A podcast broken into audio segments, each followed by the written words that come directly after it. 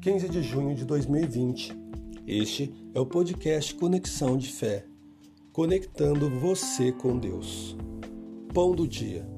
Se Deus veste assim a erva do campo, que hoje existe e amanhã é lançada ao fogo, não vestirá muito mais a vocês, homens de pequena fé.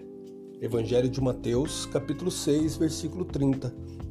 Martin Lloyd Jones disse: Ser de pequena fé significa sermos dominados por nossas circunstâncias ao invés de dominá-las. Preocupação é um indicativo de falta de fé. Jesus disse: Se Deus veste assim a erva do campo, que hoje existe e amanhã é lançada ao fogo, não vestirá muito mais a vocês, homens de pequena fé. Jesus não estava dizendo vocês não têm fé. Estava era perguntando por que vocês têm tão pouca fé? Hoje em dia, há pessoas que acreditam que Deus salvará suas almas, mas custam a acreditar que Deus proverá suas necessidades ou que resolverá os seus problemas ou que atenderá suas orações. Creem em Jesus para a salvação, mas custam acreditar nele para outras coisas. Quando um desafio ou um teste lhes aparece pela frente, isso as derruba. Então, como obtemos fé? Como crescermos nela?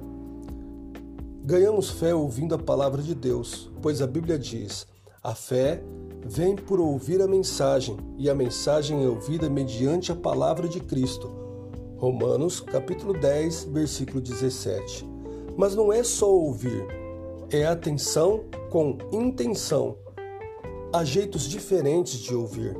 Você pode ouvir, mas sua mente estar longe ou pode ouvir e internalizar a palavra de Deus e sua fé então cresce. Nossa fé também cresce ao ser usada, ao pegar a palavra de Deus e aplicá-la em nossas vidas. Às vezes tratamos a fé como se fosse um ovinho frágil, quando na verdade é um músculo que se fortalece com o uso. Precisamos crescer em nossa fé. Que nunca se diga de nós, homens de pouca fé. Vamos dominar nossas circunstâncias ao invés de nos deixar dominar por elas. Vamos orar? Querido Deus, obrigado por mais um dia, por uma semana que se inicia.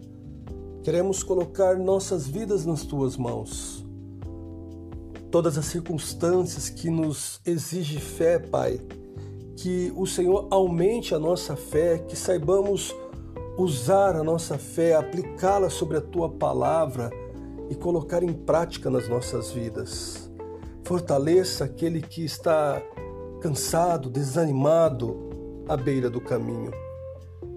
Restaure a fé de cada um de nós. Redobre o ânimo para que tenhamos a fé suficiente para lidar com todas as circunstâncias à nossa volta e não mais sermos dominados por elas, mas sim dominá-las. Assim oramos, agradecidos em nome de Jesus. Amém.